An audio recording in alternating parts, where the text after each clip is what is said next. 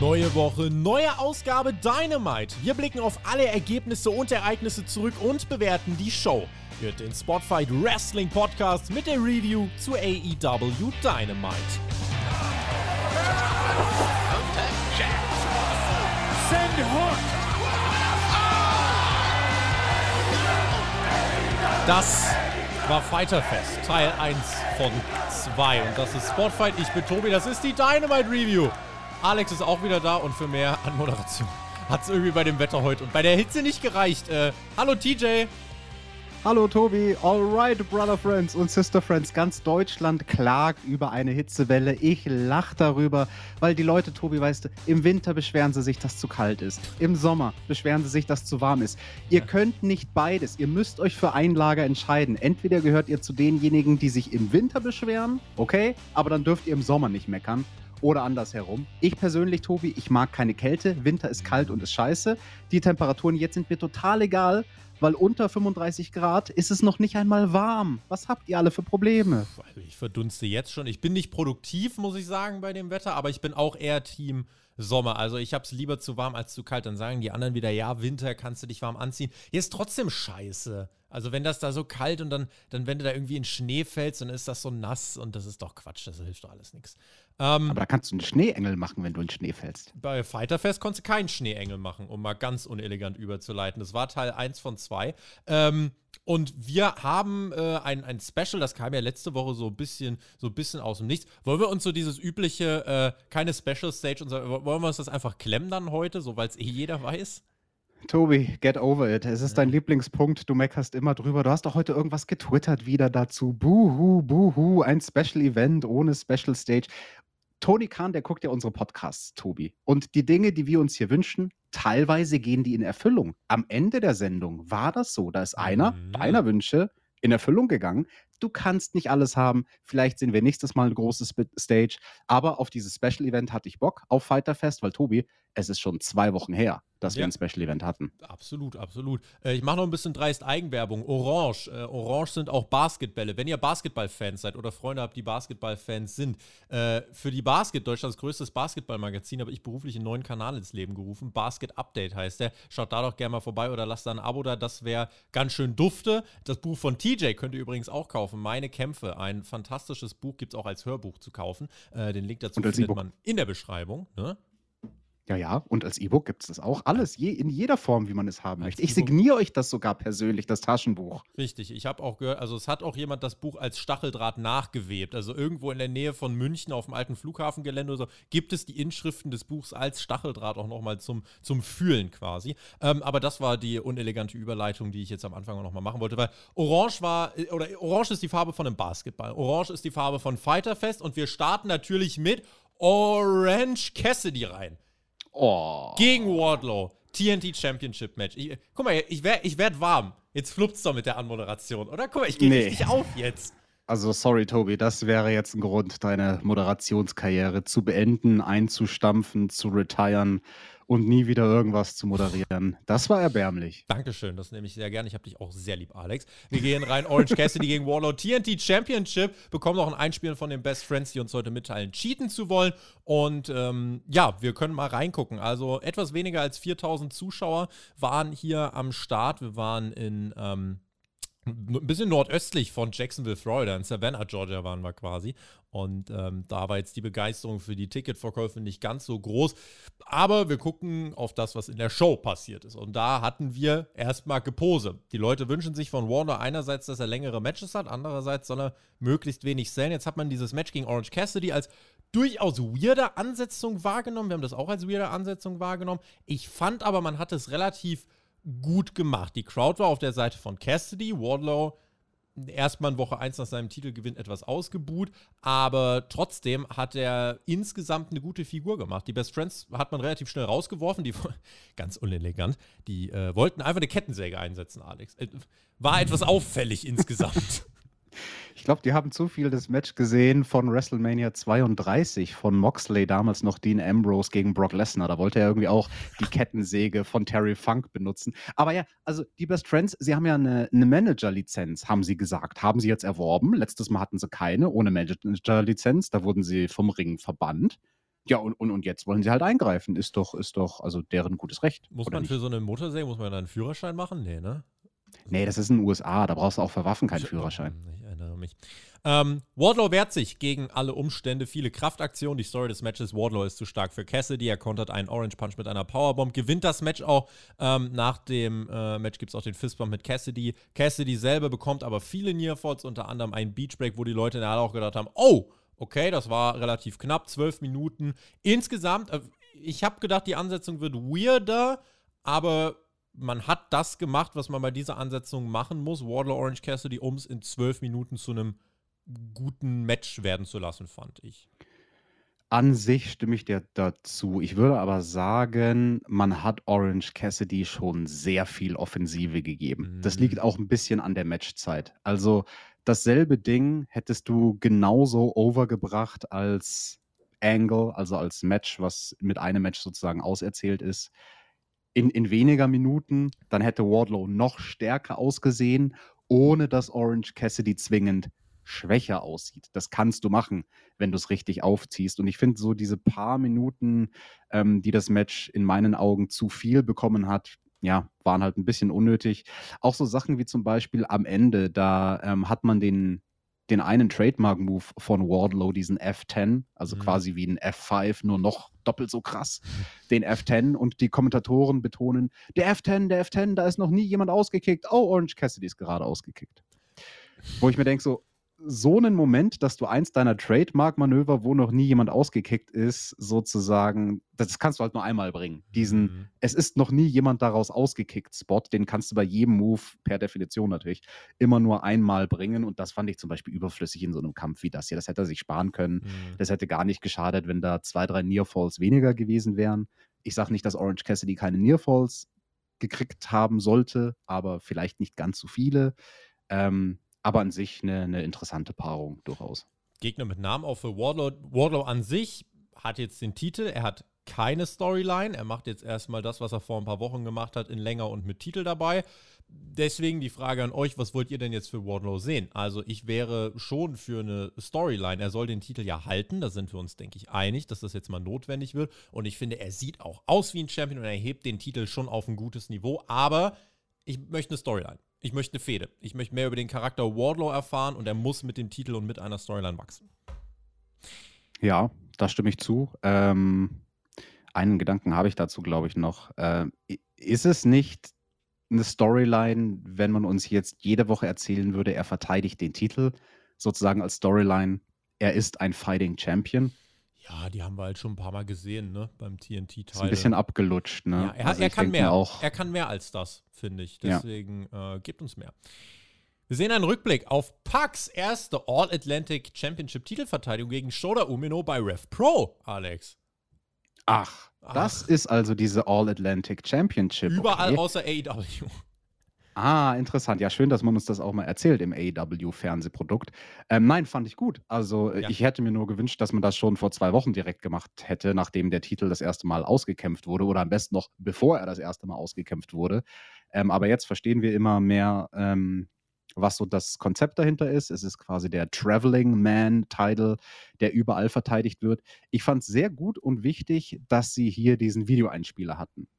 Ein klassisch, und das ist ein Learning von AEW, weil ein klassischer Fehler wäre gewesen, dass AEW in einem Nebensatz beim nächsten Entrance von Pack sagt, Oh, übrigens, Pack, er hat jetzt die All-Atlantic Championship schon einmal verteidigt und zwar in Großbritannien bei Revolution Bro. In genau diesem Tempo.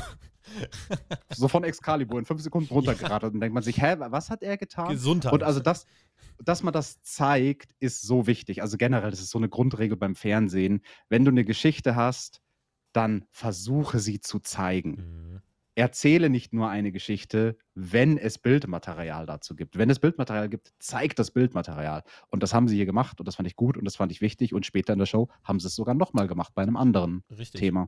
Äh, es gab die, äh, das ganze Match gab es bei Dark, meine ich. Also wer das dann in Gänze ja. sehen will, ich glaube, das haben sie auch gesagt, ne, der kann das dort tun. TJ, Callback. Es geht weiter mit Chris Jericho. Und in dieser Woche, ich hätte nicht gedacht, dass es jetzt mal wieder soweit ist. Aber TJ, es muss soweit sein. Erinnerst du dich? Erinnerst du dich? Ja, es ist das. Das Jackett der Woche.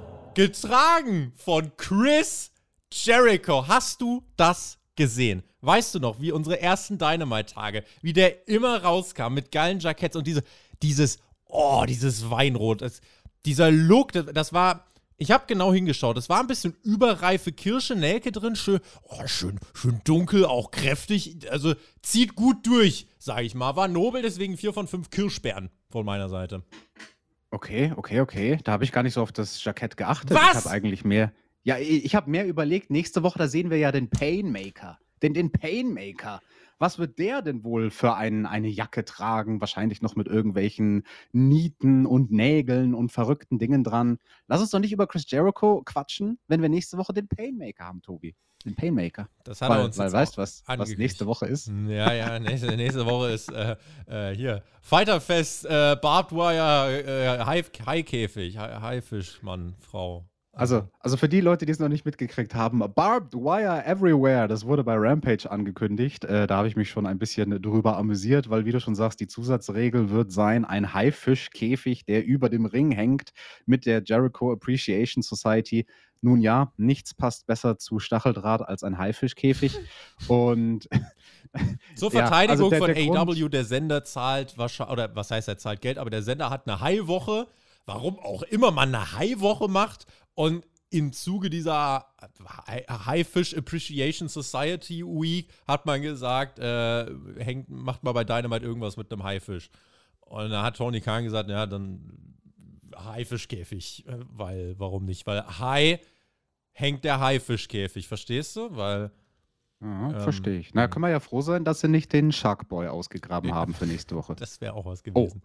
Äh, Chris Jericho spricht hier über Eddie Kingston, spricht genau über dieses Barbed Wire äh, überall und oben unten Match. Und ähm, ja, Eddie Kingston sagt, er will das für seine Freunde, dass ich blute. Aber wenn ich mir überlege, wie es den Freunden von Kingston geht, Freund von Kingston zu sein, ist ziemlich scheiße. Das ist das Schlimmste, was dir, was dir passieren kann. Santana keine Haare mehr. Danielson verletzt. Ruby Soho Arm kaputt. Ortiz keine Haare mehr. Was soll denn das alles? Und äh, Kingston, der ist ein Mark für Onita, Funk und wie sie heißen. Und äh, wie viele Barbed Wire Matches hast du denn eigentlich bestritten? Soll ich dir mal was sagen? Ich das erste Barbed Wire Match in Kanada gewonnen. Damals, ich war 24. Der Schmerz war scheiße, aber ich fand das befriedigend. Eddie, du bist sadistisch. Ich auch und ich glaube, das unterschätzt du. Ich kann genau an diesen Ort zurückkehren und zwar mit dem Painmaker und der kommt nächste Woche. Das war's, Eddie. Du wolltest Blut. Nächste Woche kriegst du deine blutige Schlacht.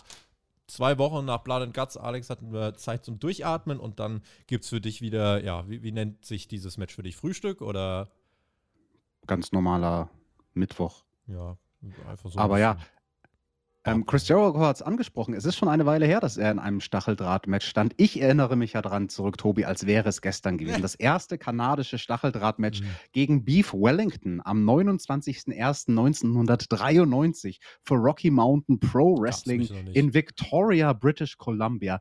Das war mal ein Match, ich sag's dir, besser als diese ganzen, äh, diese Onitas und Sabus und wie sie alle heißen und Terry Funk, weil die hat er ja auch noch äh, aufgelistet und hat gesagt, äh, Eddie Kingston, der wäre nur ein Mark Ja. für eben jene Wrestler, die dafür bekannt waren, sich Mitte der 90er in Stacheldraht zu schmeißen. Das fand ich ganz interessant und lustig, dass er ihn hier als äh, Mark bezeichnet. Dabei hat Eddie Kingston doch vor ein paar Monaten schon gesagt, what the fuck is a mark, so ungefähr. So, ich weiß nicht, von was redest du? Finde ich sehr lustig, also dass man das hier jetzt wieder aufgegriffen hat. Generell, Aber ja, bitte. Tobi, ich, ich habe eine Frage, es brennt mir unter den Fingernägeln, ich muss es wissen. Äh, Wie, wie muss ich mir das denn jetzt konzeptionell genau vorstellen, dieses Match? Also man hat es uns ja nicht genau erklärt. Ganz Okay, ich weiß, simpel. der, nein, pass auf, der Haifischkäfig oben, okay, alles klar. Aber, aber wo ist denn jetzt der Stacheldraht? Ist es, Ist Überall! es ein No, ein no rope barbed wire match Überall! Oh, gibt es Seile oder gibt es Überall. Stacheldrahtseile? Ne, ich, es ist ein Ring, der wird auch Seile haben, aber überall ist Stacheldraht. Um die Seile herum ist Stacheldraht. Ja. Alles, was Also normalerweise Luft ist, ist Stacheldraht. Es Ist ganz dicht. Der ganze Ring ist einfach nur ganz dick bemascht, einfach nur mit, mit Du kannst quasi gar nicht in den Ring reingehen. Der gewonnen hat der, der Okay. als erstes den Ring betreten hat, durch den Stacheldraht Und- und- hindurch. Und aber die Ringtreppen, weil du musst ja reinkommen, die Na, sind auch auch Stacheldraht. Stacheldrahttreppe. Und die Ringglocke, also wie Ah, die an? Stacheldraht. Die ist verdrahtet. Das ist eine Drahtglocke. Ah, okay. Das ist eine Drahtglocke nächste Woche. Krass. Ich, fand, ich fand's ganz schön, es wird wild. Äh, nächste Woche unbedingt Review hören äh, und gerne einen Daumen äh, hier oben lassen, damit wir äh, nächste Woche auch eine Review machen. Ganz dreist. Nein, also was ich gut fand an dieser Promo war, dass Chris Jericho diese Promo hält Und diesmal nicht die 0815-Unterbrechung, nicht der 0815-Brawl, wie in guten alten Zeiten. Es gibt das Jackett, es gibt die Promo, Jericho kann das verkaufen und er geht nach Hause. Fand ich gut, dass wir auch das einfach mal wieder haben. Mal nicht jedes Segment muss ne, noch einen Brawl hinten dran haben. Ja, und was sagt jetzt der Eddie Kingston dazu? Das kann der doch nicht stehen lassen, wenn der Jericho ihn hier so von der Seite anmacht und als Mark beschimpft. Der spuckt nachher in die Kamera, Backstage und sagt, Chris, du wirst zahlen, ich werde dich verletzen und ziemlich viel Spaß dabei haben. Oh, püt. Ja gut, also das ist ja legal nächste Woche, dass er ihn verletzt, weil wenn überall Stacheldraht ist, also dann, dann führt ja Also kein Weg dran vorbei, dass er ihn verletzt. Auch die, die, der Justin Roberts ist Stacheldraht nächste Woche. Der, der, der, der Haifischkäfig auch. Das ist eine Stacheldrahtkäfig, ja. Everywhere. ja. Okay. Everywhere, DJ. Auch hier in der Review ist nächste Woche Stacheldraht. Ich sag's dir. Um Himmels Willen. Ko Konosuke Takeshita, wenn du nicht noch was sagen möchtest, ähm, mit dem würde ich weitermachen. Der ist da, Ja, ja, mach mal weiter. der ist da, um zu Pro Wrestling. Takeshita habe ich übrigens als zukünftigen All-Atlantic Champion auf dem Zettel. Merkt's euch, ihr habt das gehört. Ähm, der ist hier, um zu Pro Wrestling. Er trifft nach seiner Niederlage gegen Eddie Kingston äh, bei Rampage, tolles Match, äh, trifft er hier auf John Moxley, Interim World Title Eliminator Match. Gewinnt äh, Takeshita, bekommt er ein Championship Match. Und ja, uns war allen klar, dass Takeshita nicht gewinnt. Das bringt mich nicht davon ab zu sagen, dass dieses Match gerade hinten raus richtig, richtig gut geworden ist. Stiffes Match hier, da gibt es keine Close-Lines, da gibt es einen Lariat. Nach zwei, drei Minuten direkt Moxley wieder mit dem Piledriver. Er dominiert Takeshita, der muss dann auch Blut nach dem Kick ins Gesicht.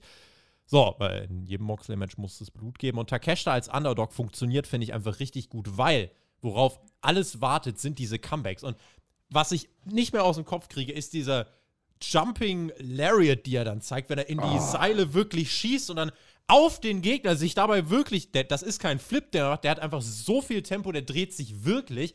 Und dieses Comeback von Takeshita, das ist so eine geile Intensität. Der kommt bei mir tatsächlich, ohne dass er Promos hält, der kommt im Ring over. Der hat einen gewissen Faktor einfach und der kann das richtig gut rüberbringen. Verliert am Ende, Death Rider, Bulldog Choke ist voll in Ordnung. AW protected seine Champions, ist okay. Aber für das, was das sein sollte, normalerweise sagen wir hier bei sowas oft gern, ja, gutes Match, aber unwichtig. Aber Takeshi hat mich hier wirklich überzeugt. Der kam hier wirklich richtig gut rüber.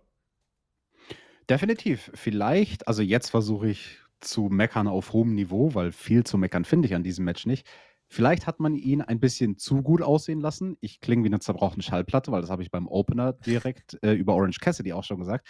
Aber auch hier, ne, er wrestelt ja immerhin gegen den World Champion. Ich glaube, das eine bisschen, was mir persönlich für meinen Geschmack zu viel war am Ende, ist, dass Moxley, der hat ja einmal schon sein Finish eingeleitet und dann hat sich Takeshita aber nochmal zurückgekämpft. Wo Takeshita diese Elbows von oben, diese Hammer and Anvil Elbows abbekommen hat und da wird er eigentlich schon dumm und dusselig gehauen. Ja. und ein paar Sekunden später kontert er aber super elegant mit einem Flip-Konter den Paradigm Shift, wo ich mir denke, boah, also wenn du gerade zig, zig Elbows an den Kopf gefressen hast, dass du dann ein paar Sekunden später es schaffst, so einen super athletischen Konter zu machen, wo du halt sehr koordiniert sein musst, konnte ich nicht so ganz kaufen, war mir ein bisschen drüber. Da hätte ich es schöner gefunden, wenn Moxley ihn einfach am Ende direkt platt gemacht hätte. Mhm. Ähm, also auch wieder so ein Ding, so ja, mach, macht einen Nearfall weniger und das Ding ist nicht schlechter, sondern euer Champion schaut vielleicht noch ein bisschen besser aus und Takeshita, der hat sich sowieso gut aussehen lassen, du hast ja schon gesagt, ne? Sein Moveset ziemlich cool, diese Takeshita-Line ist nice, der Sheer Drop, äh, Brainbuster, Blue Thunder Driver, ne? Er macht da schon einiges an ordentlichen Aktionen. Ja. Ein German auf den Apron hat er sogar gemacht gegen Moxley. Also das war auch nicht ganz ohne. Ähm, ja, interessanter Kampf. Äh, vielleicht hätte ich es noch interessant gefunden, weil man hat ja mit der Idee gespielt von wegen, ähm, wenn ein Underdog hier bei AW oder im AW Kosmos, also vielleicht auch bei einer anderen Liga, einen Champion besiegt, dann qualifiziert sich der Mensch damit für ein Titelmatch. Und dann hat man uns erzählt, ja, das hatten wir jetzt erst vor ein paar Tagen bei Thunder Rosa. Mhm. Den Einspieler sollten wir dann später in der Show sehen. Ich finde, das hätte dem Match von Moxley und Takeshita geholfen, wenn man diesen Einspieler, wo Thunder Rosa Vorher. besiegt wurde, vorher gezeigt hätte, damit man es mehr visualisiert hat, von wegen, oh, der Takeshita, vielleicht gewinnt der ja.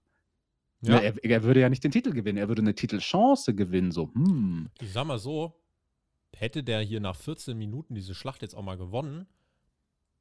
Also ich weiß, ja- also wir wären verwundert gewesen, aber ich glaube, ich wäre jetzt hier nicht in Rage gewesen. Ich habe mir gedacht, oh, so, du hättest einen Star. Du hättest relativ schnell einen Star. Er kann das Rückmatch ja verlieren. Das Rückmatch kann Genau. Moxley ja gewinnen. Also, aber auch so, wie man es hier gemacht hat, das war in Ordnung. Aber das war wirklich eine, eine gute Performance. Das Einzige, was mich so ein bisschen ansäuert, ist, neben Wardlow, TNT-Champion, fehlt auch unserem World Champion jetzt so ein bisschen die, die, die Storyline. Ja, es ist so dieses Warten auf CM Punk, das stimmt, aber er hängt so ein bisschen in der Luft. Ja, Jericho Appreciation Society gegen Blackpool Combat Club, okay. Das ist jetzt für ihn so ein bisschen fertig, glaube ich, weil er hat jetzt keinen direkten Kontrahenten. Wir müssen jetzt noch ein bisschen Richtung September kommen. So klar, der kann auch hier und da seine Titelverteidigung machen, aber das macht irgendwie Wardlow jetzt auch schon. Gib mir eine Storyline um den Titel. Gib mir Menschen, die da irgendwie eine, eine auf eine persönliche Ebene mit Moxley gehen und mal wirklich drei, vier Wochen füllen. Ja, das Warten auf CM Punk ist aktuell ein bisschen so, Tobi, wie das Warten auf Godot. Und das ist nicht immer spannend. Auf wen? Kennst du das nicht? Habt ihr das nicht in Deutsch gelesen? Oder habe ich das nur gelesen, weil ich Deutschleistungskurs hatte? Gedo ist doch der Booker von Japan. Nicht Gedo, gegen, mit dem Chris Jericho gewrestelt hat vor 30 Jahren bei Raw vs. Nitro. Godot. Warten Godot. auf Godot. Lies mal ein gutes Buch, Tobi. Guck nicht so viel Wrestling, lies mal ein Wir gutes haben Iphigenie auf Tauris gelesen. Das, äh, das ist nix. Was, ja, wir haben ein Videopaket von Julia Hart gesehen vom House of Black, äh, bekommen die Info, dass Brody King Darby Allen beim Merchandise-Event äh, vermobst hat am Wochenende. Ähm, dazu später mehr. Ja, also die vom House of Black, die, die, die machen ja auch Promos, als ob sie irgendwie zu viel im Deutsch-Leistungskurs waren oder Englisch-Leistungskurs. Ja, oder aber da hat keiner Bock, die zu interpretieren. Ne? Also, Nein, aber ich fand tatsächlich, normalerweise kritisiere ich das an den House of Black Promos, dass die schwafeln, ohne was zu sagen. Das fand ich tatsächlich eine Verbesserung jetzt, hm. weil auch der Malachi mal nicht so viel geredet hat. So, man hat die Julia Hart was sagen lassen, sie hatte eine Message. Man hat Brody King was sagen lassen, der hatte eine Message das House of Black hat diese Woche tatsächlich geredet und dabei was erzählt. Mhm. Das House of Black ist böse. Böser ist nur Christian Cage, der wirklich jetzt jeden hier äh, mobbt. Seine vierte Woche in Folge. Das Opfer heißt heute Brian Pillman Jr. Im Ring stehen nämlich die Varsity Blondes, als Christian mit dem Luchasaurus nach draußen kommt. Und natürlich geht es schnell um den Vater von Pillman, denn wie der Jungle Boy hattest du mal einen Vater, Pillman Jr. Dein Dad war eine Legende. Also sagen andere, ich fand ihn durchschnittlich, aber ich glaube, er würde mir zustimmen, wenn ich sage, wenn du das Letzte bist, was er dem Pro Wrestling geben konnte, ist ganz schön scheiße. Griff, äh, keine Ahnung, was finde ich an dir eigentlich scheiße? Also, ja, du, de, deine Haare sind hässlich, dein, dein Look auch, aber irgendwie ist uns dann aufgefallen, du siehst aus wie der Jungle Boy und dafür wirst du jetzt zermatscht vom, vom Luchasaurus. Long story short, so kam es 90 Sekunden ziemlich übel aufs Maul. Zwei Chokeslams und dann dieser Submission-Move, ähm, der, der Tarpit. Und ähm, damit hat der Luchasaurus einmal mehr den Deckel drauf gemacht. Danach gibt es den äh, Chokeslam, zwei Chokeslams gibt es durchs Kommentatorenpult, weil, beziehungsweise durch den Timekeepers Table, weil er beim ersten Mal nicht bricht. Also da liegt quasi Brian Pillman Jr. drauf. Griff Garrison wird dann zweimal draufgedotzt. Das war schon der, der, die in, der war der Inbegriff eines Squashs, aber auf ganzer Linie. Von der ersten bis zur letzten Millisekunde waren die Varsity Blondes Geeks. Der Luchasaurus war das Monster, was ich gut finde. Ja, da würde ich an sich zustimmen. Also mit den Varsity Blondes. Klar, das ist ein Tag-Team mit Potenzial, aber aktuell haben sie halt keine Storyline. Und mein Gott, also lieber werden sie so im TV eingesetzt als gar nicht. Ich glaube, da würden die beiden auch zustimmen, dass sie dann lieber hier mal verjobbt werden, als gar nicht bei Dynamite aufzutreten. Mhm. So konnten sie zumindest ihr Gesicht zeigen. Und ähm, ja, die Promo von Christian ähm, war gut. War jetzt nicht ganz so überkrass wie die letzten Wochen. Also, das ist halt auch so ein bisschen das mit diesem Schockeffekt. Ne? Er, er haut da immer diese krassen Beleidigungen raus. Je öfter du das hörst, desto mehr bist du halt auch ein bisschen abgehärtet. Und okay, wenn er jetzt irgendwie zum zweiten, dritten Mal von irgendjemandem den toten Vater beleidigt, denkt man sich so, ach ja, hier, der Rant über die toten Väter, das kennen wir doch alles schon. Ähm, ich sage nicht, dass die Promo schlecht war, ganz und gar nicht. Äh, sie hat ihren Zweck erfüllt. Und äh, ja, der Luchasaurus, der ist sehr simpel gestrickt. Also, wenn ihm das als Begründung reicht, auf den armen Griffey Boy loszugehen, nur weil der aussieht wie der Jungle Boy, also das, das ist gemein. Aber ich finde, man baut den Luchasaurus für seine Niederlage gegen den Jungle Boy jetzt in dieser kurzen Zeit relativ gut aus. Also er walzt da wirklich bedenkenlos über alles drüber, was ihn in den Weg stellt. Jetzt wird es langsam aber auch Zeit, dass der Jungle Boy zurückkommt, weil ja, das haben wir jetzt gesehen, drei, vier Wochen. Jetzt kann der Jungle Boy zurückkommen. Ich meine, wir haben jetzt eben, ne, All Out ist Anfang September. Ich denke, da wird es eben Jungle Boy gegen Christian Cage geben. Wäre gut fürs Erzähltempo, wenn jetzt zumindest der zweite Hauptprotagonist sich auch mal blicken lassen würde. Ja, so langsam wäre das gut. Die JAS, das Backstage. Es wird über den Shark Cage gesprochen, in dem sie nächste Woche sitzen müssen. Aus Stacheldraht wird er natürlich sein.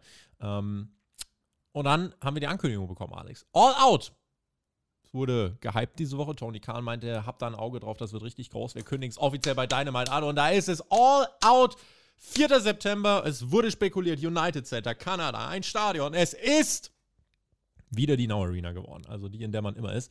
Äh, gut 10.000 Menschen werden da sein. Tony Khan will, dass All Out exklusiv bleibt und nicht jeder hin kann. Was eine spannende Taktik ist, wenn man eigentlich weiß, man würde relativ easy auch 20.000, 30.000 Tickets verkaufen können. Du hast vier Pay-Per-Views im Jahr, merkst mit Forbidden Door verkaufst du 16.000. Weiß nicht, warum man da nicht sagen will, wir, wir wachsen. Vor allem WWE veranstaltet am selben Wochenende Clash at the Castle. Die sind am Samstag dran mit über 60.000 in Cardiff. Vielleicht ist es auch einfach ein logistischer Grund. Vielleicht ist es billiger, die Arena von Mittwoch bis Sonntag zu besetzen und dann, ja, ist die Now Arena halt affordable. Ich weiß nicht, was der Hintergrund ist. Mein erster Gedanke war, ja geil, Now Arena, am besten gib mir wieder die Dynamite Stage. Ähm, ich war so ein bisschen angesäuert. Ich habe gedacht, All Out, komm, steigern. Immer schön weiter, ihr könnt's doch. Fühlt sich so ein bisschen, weiß nicht, nee, nicht wie ein Rückschritt an, aber we weißt du, was ich meine? So dieses, ja, wir gehen jetzt wieder in diese kleine Arena und also ist ja gut, dass sie 10.000 als kleine Arena bezeichnen können. Ja, aber du kennst doch den Tony Khan, Tobi. Du weißt doch, wie der drauf ist. Dem reicht das, was er hat. Der will gar nicht wachsen. Der will keine, keine größere Fanbase. Der will keine größeren Stadien und nichts. Ja, finde ich auch ein bisschen ähm, schade, weil die Möglichkeit, wie du schon sagst, wäre ja dafür vorhanden, eine größere Arena zu füllen. Ich könnte mir tatsächlich vorstellen, das ist jetzt aber wirklich nur eine vage Vermutung, dass, weil am selben Wochenende WWE in Großbritannien ihre Stadionshow veranstaltet, sich Tony Khan vielleicht gedacht hat, okay, was wäre so das Größte, was ich mit meinem Pay-per-View mit All Out machen könnte? Vielleicht 20, vielleicht 30.000. Naja, das wäre ja dann immer noch klein im Vergleich zu der Show, die WWE am selben Wochenende macht. Mhm. Vielleicht ist das irgendwie ein Teil vom Denkprozess, vielleicht ist das auch totaler Schwachsinn, was ich gerade erzähle, keine Ahnung. Ich kann dir deine Frage nicht beantworten, warum er nicht in eine größere Halle geht. Schade finde ich es auf jeden Fall. Ich habe heute schon mal eine Ticketmap gesehen. Wir müssen uns nicht lange drüber unterhalten. Das Ding mit den 10.000 Leuten äh, wird sich, äh, wird sich, ach hier, ich gucke auch gerade. Uh, the individual ticket event has sold out before there are a lot of. Ja, in den, also es gab schon Pre-Sale-Tickets und die dann nach drei, vier Minuten waren nie weg. Ja, das, ist, das, ist, ja gut. Die, guck mal, wie oft die in Chicago sind. Jede, jede, fünfte Woche sind die in Chicago und die rennen denen da die Bude ein. Also ist ja gut, aber äh, trotzdem, ich hätte mich persönlich darüber gefreut, wenn wir ähm, ja jetzt einfach mal gerade mit All Out, das war doch der erste große Pay-Per-View, wenn wir da jetzt sagen, so, jetzt trauen wir uns was. Aber ähm, ja, it is what it is. Sind Backstage dann mit dem Hangman Adam Page. Kein Style-Update.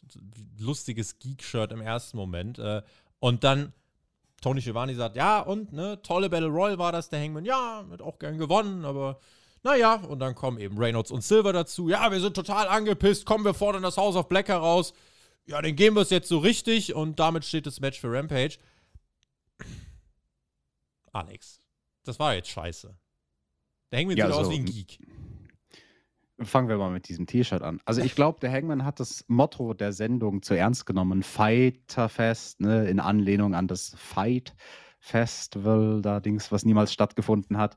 Ähm, warum sah er aus wie ein, ein Hippie? Cowboy-Hippie, naja, muss man nicht verstehen.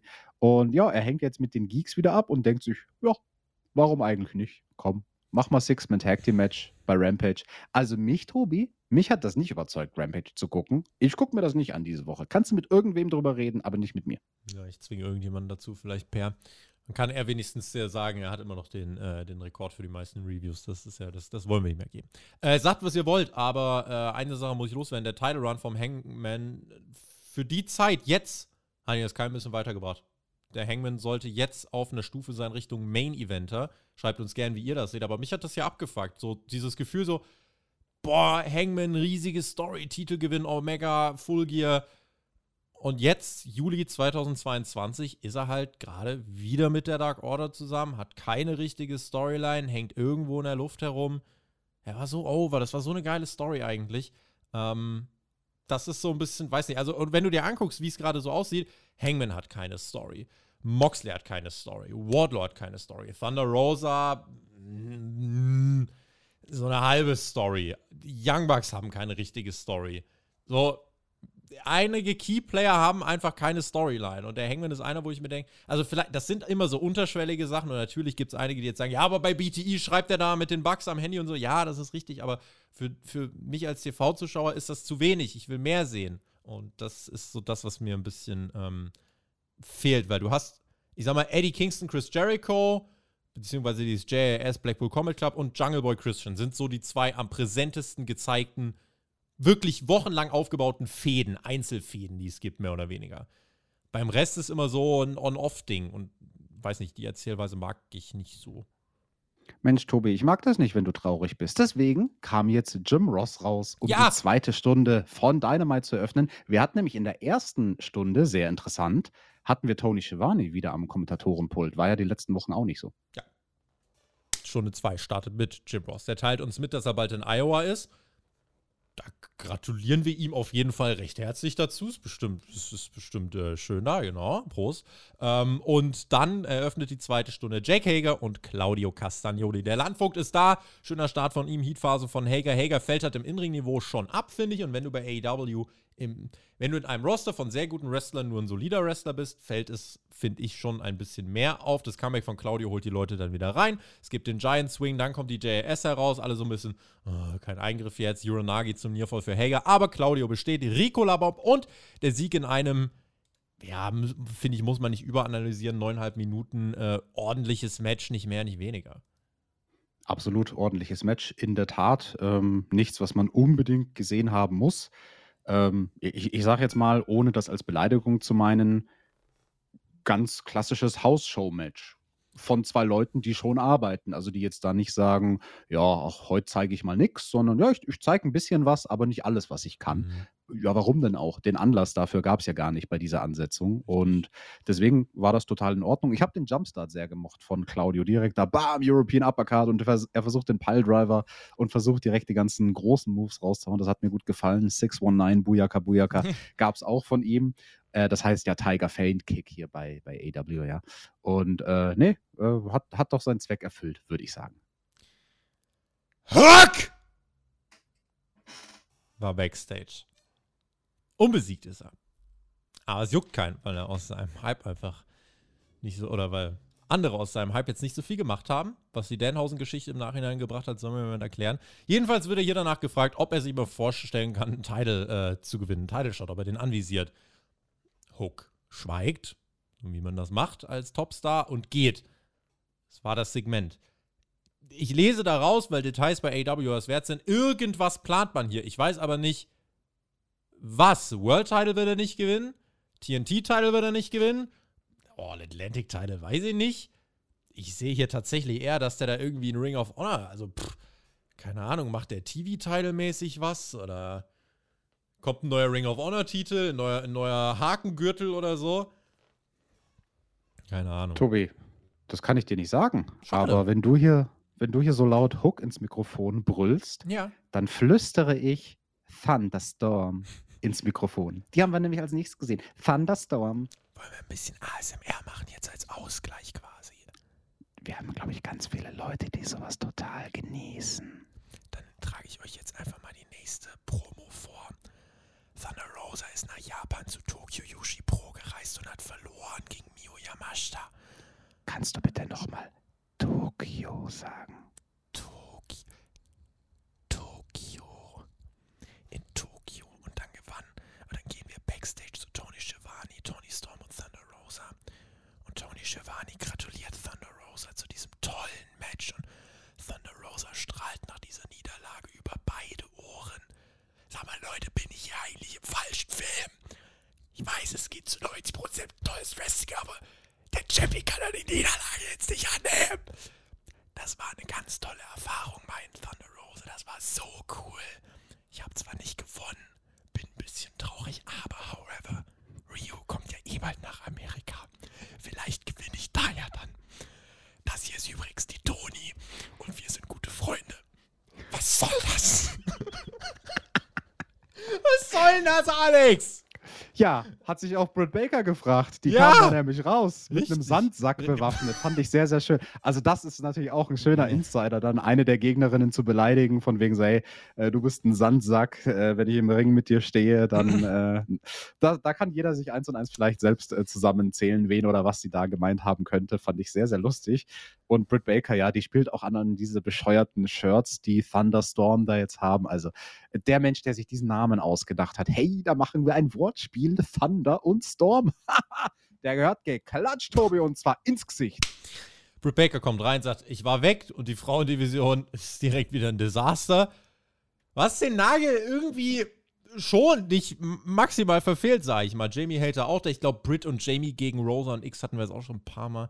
Äh, Britt sagt, hier äh, haben wir Mittel gegen den Thunderstorm, dann haben sie den Sandsack und Excalibur sagt, Mio Yamashita wird in die USA kommen, das ist eine riesige Entwicklung. Wir wünschen ihr natürlich ganz gutes Gelingen, aber ich kann mich doch jetzt nicht als Champion dahinstellen. Ja, also ich habe verloren und es war so eine tolle Erfahrung in Japan und es war so cool und die Mio und oh, die ist so süß und jetzt catchen wir nochmal und naja, vielleicht klappt's dann. Ey, das kann doch nicht einfach fucking Thunder Rosa kann doch nicht sich hier hinstellen. So, Alter, was soll das? Das ist doch scheiße. Ja, ich verstehe deine Kritik, ne? Also sie natürlich als Latina, die eigentlich heißblütig sein müsste, äh, sagt dann, ja, tolle Erfahrung, ich habe verloren. Ähm, klar, also verstehe ich, dass man das vielleicht anders hätte aufziehen können. Ähm, ja, einfach halt um 180 Grad gedreht, andersrum erzählen. Hey, ich bin der Champion und ich habe verloren. Respekt an die Herausfordererin. Die kann ja was. Wenn sie mich besiegt, dann muss die ja gut sein. Tobi rastet währenddessen aus und schmeißt alles, äh, was er findet, von seinem Schreibtisch. Guten, äh, was auch immer.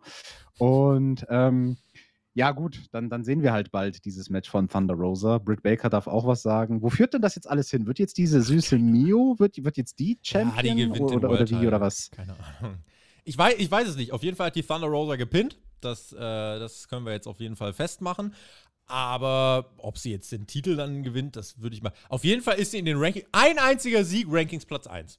Aber das heißt ja auch nicht immer so viel. Jedenfalls, die ist in den Rankings jetzt Platz 1 und bekommt ihr Titelmatch. Es wird aber auf irgendwie geführt Thunder Rosa gegen Britt Baker, aber ich möchte das Ganze nicht als Einzelmatch, dann packt Tony Storm dazu, machen Triple Threat bei All Out. So, warum, warum nicht bei den Frauen auch mal ein Three-Way machen, ähm, aber nicht nochmal Rosa gegen, gegen Baker. Das Ding ist, du merkst, ohne Baker, also, tut mir leid, aber Britt Baker ist die einzige, die ich hier legit kaufe. Der Rest ist so, äh, da, fehl, da fehlt mir der Drive tatsächlich.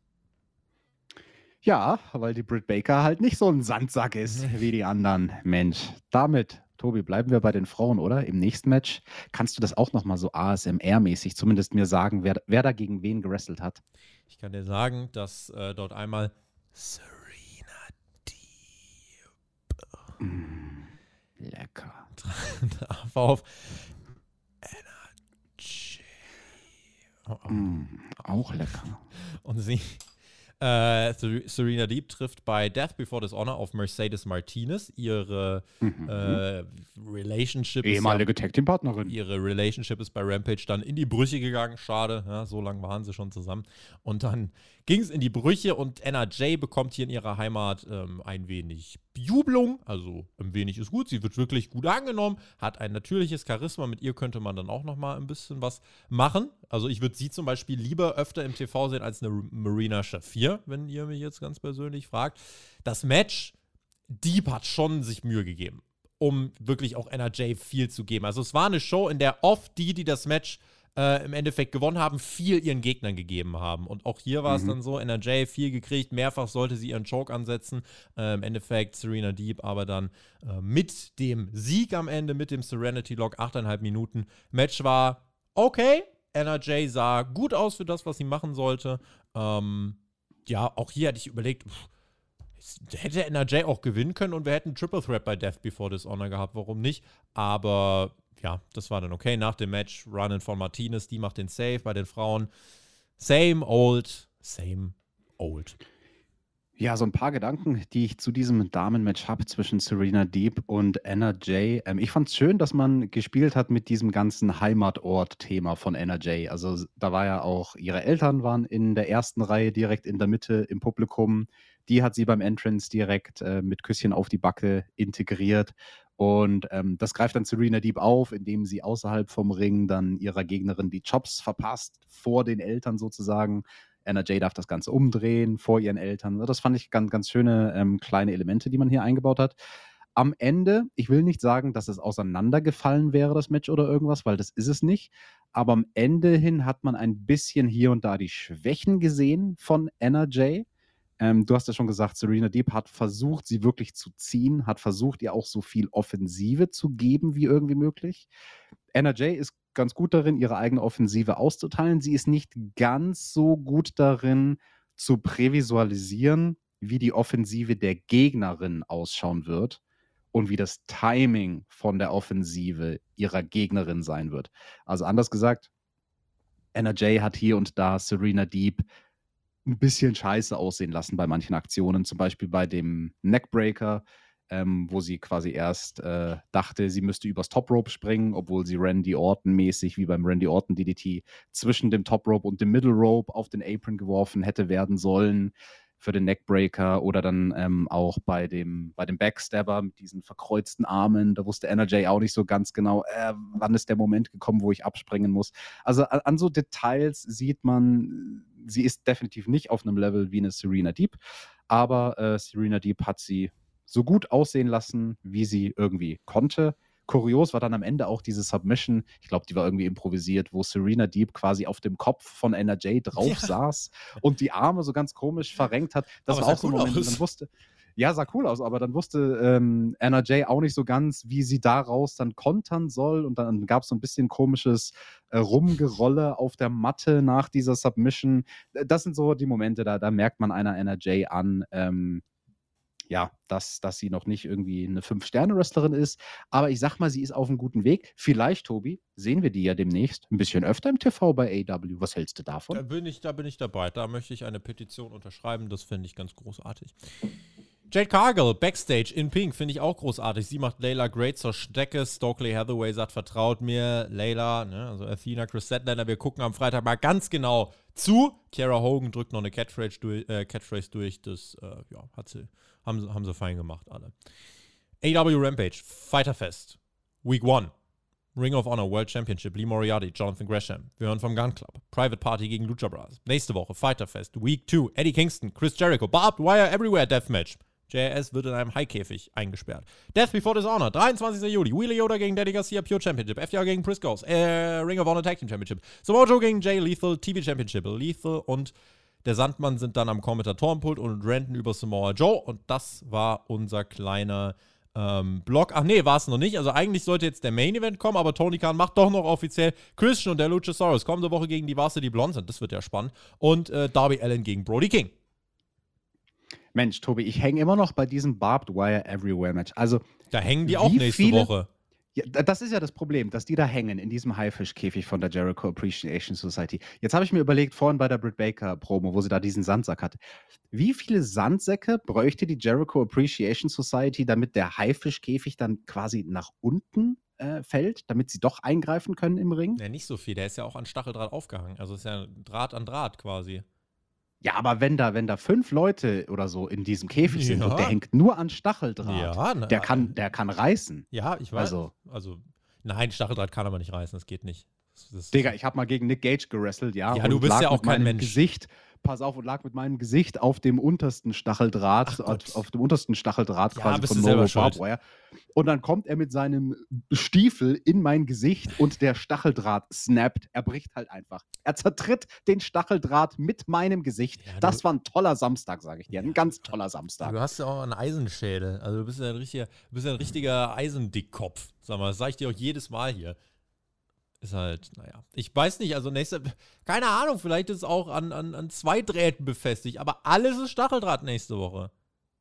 Alles. Ich bin so heiß drauf. Ich bin heiß drauf, Tobi. Ja, ich auch. Ich glaube, es wird ganz großartig. Ein bisschen Blut gibt es vielleicht, aber wir äh, werden auf jeden Fall nächste. Also nächste Woche müsst ihr hier einschalten. Die große Stacheldraht Everywhere Review. Also ich glaube, das wird, ähm, Das wird ganz gut. Eigentlich musst du auch Stacheldraht hier für nächste Woche. Wir, wir, müssen hier alles auch in Stacheldraht einweben, eigentlich. Deswegen. Bin ich der Sandman oder was, der sich in Stacheldraht einwickelt? Nee, gegen den hast du auch mal ein Match bestritten, ne? Hier, Anfang Gegen den deiner mal. Karriere, Hab da ich- war so ein Fatal ja, hab Four ich- Match WXW 2002, da war doch was, ne? Ich, Habe ich direkt mal meinen ersten Titel gewonnen gegen den Sandman, ja? Der alle, der olle Lump.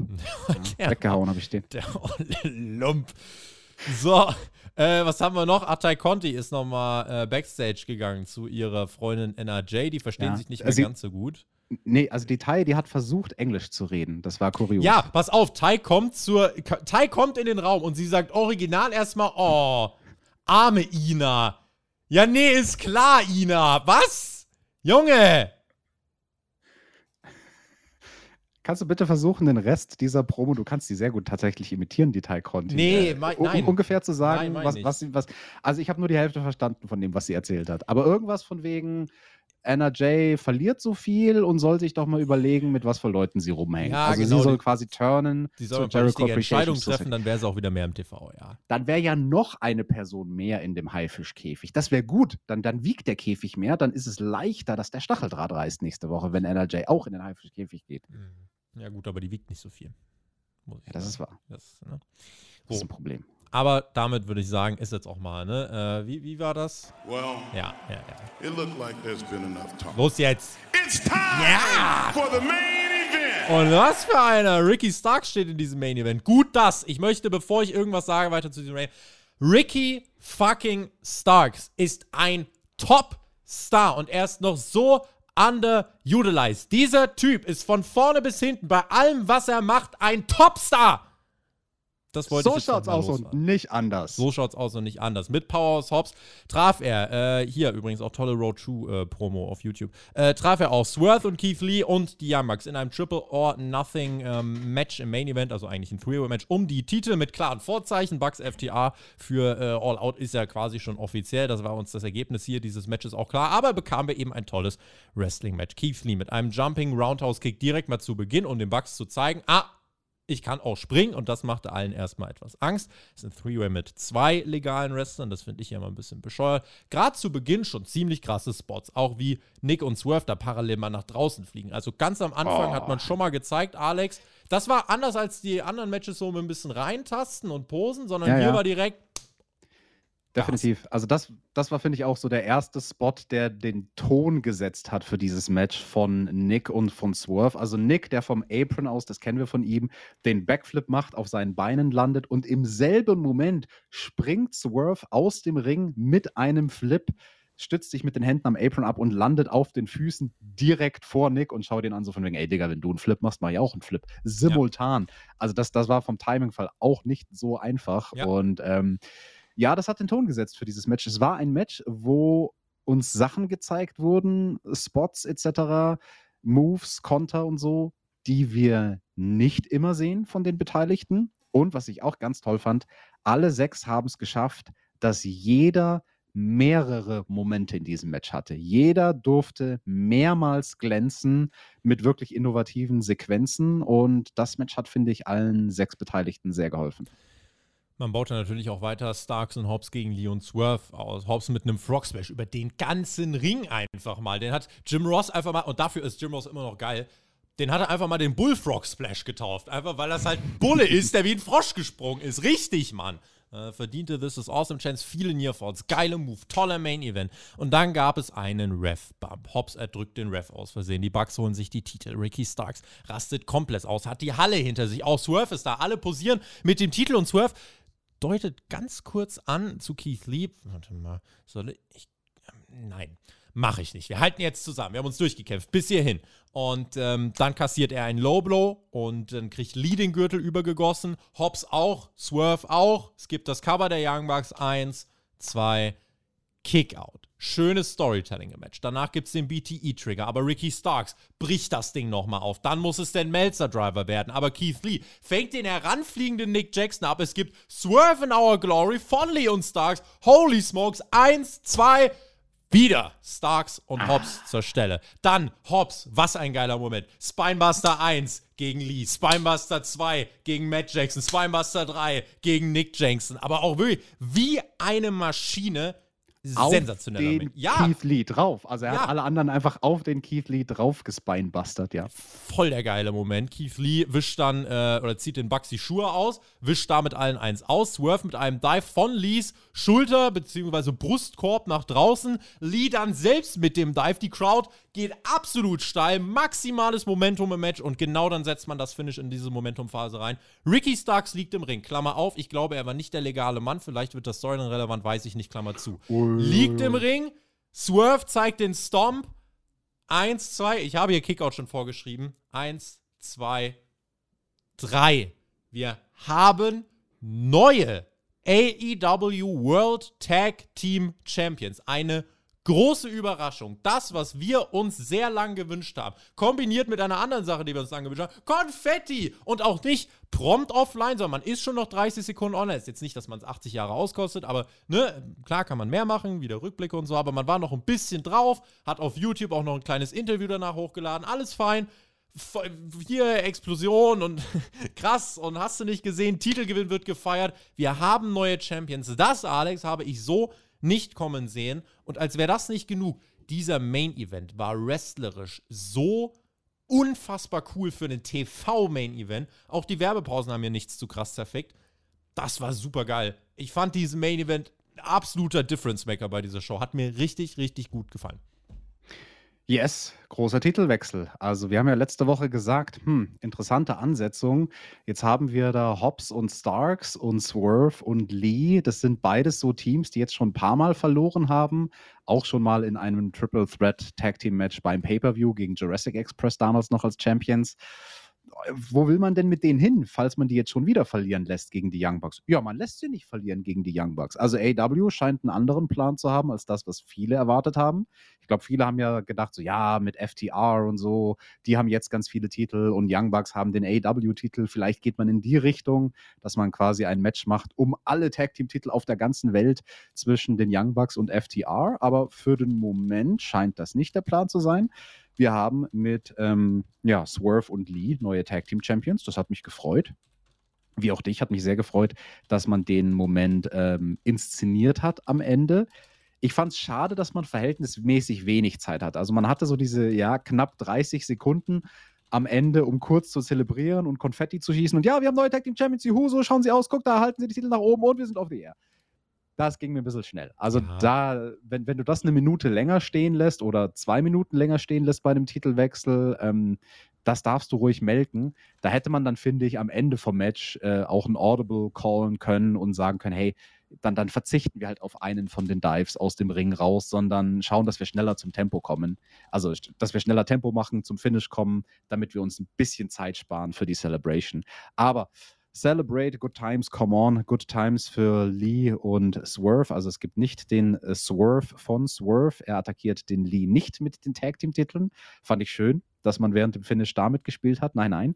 Äh, die beiden haben sich zusammengerauft, sind jetzt neue Champions in einem Match, wie du schon sagst, was wirklich gut war. Ähm, äh, da, da waren so viele Spots. Also äh, Ja. ich, ich bin normalerweise nicht derjenige, der einfach nur Spots runterrattert, um Spots runterzurattern, aber in dem Fall waren wirklich einige schöne dabei, die ich nennen möchte. Äh, am Anfang hatten wir diese Sequenz, wo ähm, Ricky Starks und Nick Jackson beide gleichzeitig auf demselben Seil äh, gelaufen sind und sich dann beide gecrotcht haben. Also beide sind quasi auf den empfindlichsten Stellen des männlichen Körpers gelandet.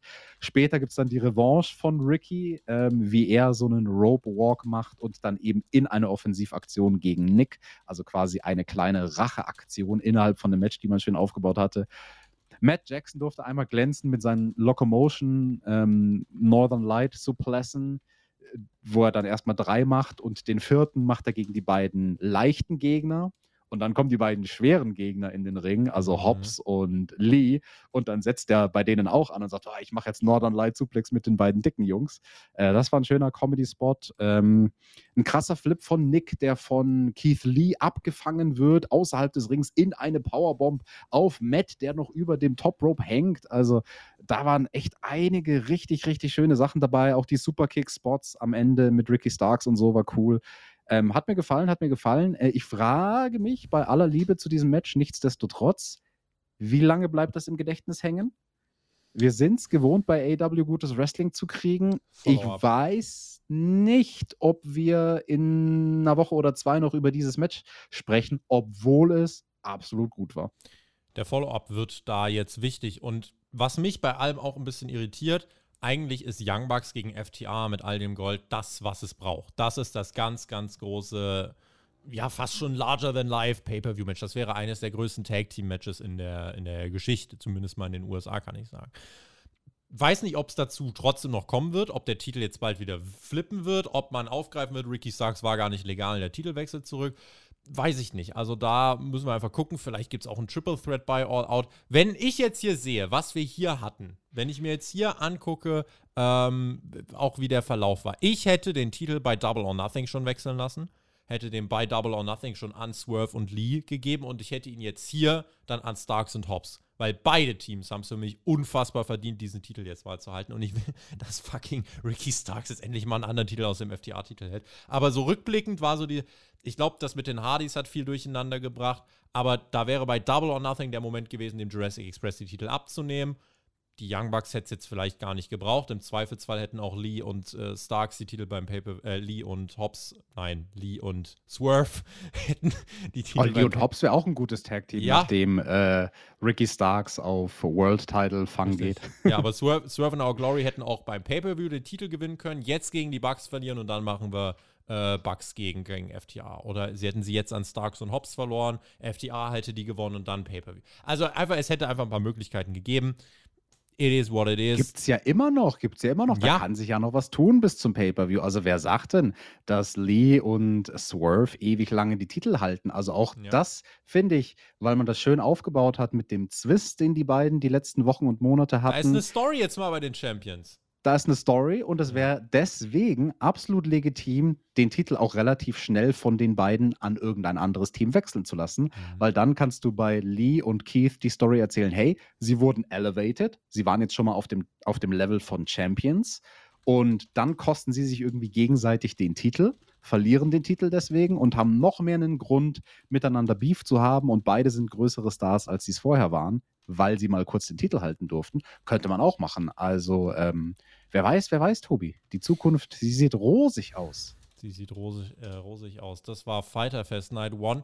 Ähm, endet mit einer sehr positiven Überraschung. Ich äh, habe diese Show dadurch jetzt wirklich, also das war nochmal so ein Ende, wow, da bin ich nochmal sehr geflasht rausgegangen, habe das vor der Arbeit heute geschaut und war dann wirklich, ähm, das, ich war wirklich begeistert dann. Und auch, dass man jetzt hier Swerve in Our Glory, ähm, dass man die jetzt die, mit dem Titel belohnt hat, hätte ich so absolut nicht kommen sehen und das war mal wichtig. Das war mal wichtig, dass, die, dass wir nicht jetzt sagen, gutes Match, aber ja, Titelverteidigung. Und ich glaube, es wird im Kopf bleiben, weil es der Titelwechsel war. Und der tut keinem weh. Das tut den Bucks nicht weh, die wurden nicht mal gepinnt. Also, ähm, das hat man auch gut gelöst und deswegen all, also, ne, alles in allem würde ich sagen, hatten wir hier eine gute Dynamite-Ausgabe mit einem sehr guten Main Event. Wir hatten gute Matches, gute Promos, aber der Main Event war wirklich nochmal das, was, das, was die Show für mich wirklich auf ein, auf ein noch höheres Level gehoben hat. Klar, ich habe auch an Sachen genörgelt, Hangman, All Out, Thunder Rosa, aber alles in allem, Alex, war das eine wirklich gute Ausgabe von AEW Dynamite.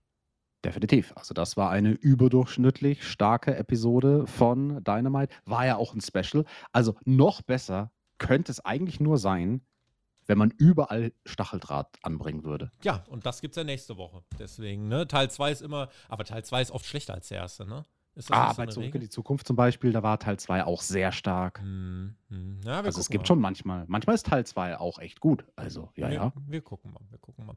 Damit machen wir den Deckel drauf. Das war die Dynamite Review. Wenn es euch betrifft, gern auf Patreon vorbeischauen. Dort gibt es die Rampage Review und viele andere tolle Inhalte für euch. Und wir haben jetzt dann ein Date auch für nächste Woche. Äh, ja, Barbed Wire Fest Teil 2. Ich freue mich sehr darauf und übergebe dir feierlich die Schlussworte. Mache den Deckel drauf, verbleibe mit GW, genieß Wrestling. Packt doch bitte einen Kommentar da unten jetzt rein und gebt doch mal einen Daumen nach oben. Es kann doch nicht so schwer sein. Danke fürs Zuhören. Genießt das Wetter. Bis dahin. Also Tobi, ich weiß ganz genau, warum wir nächste Woche ein Stacheldraht-Match bekommen, aber das verrate ich dir dann nächste Woche. Vielleicht ist das ja ein Geschenk an irgendjemanden. Und damit äh, verbleibe ich auch mit GW, genießt Wrestling. Und falls die Review toll war, dann lasst uns doch einen Daumen da nach oben.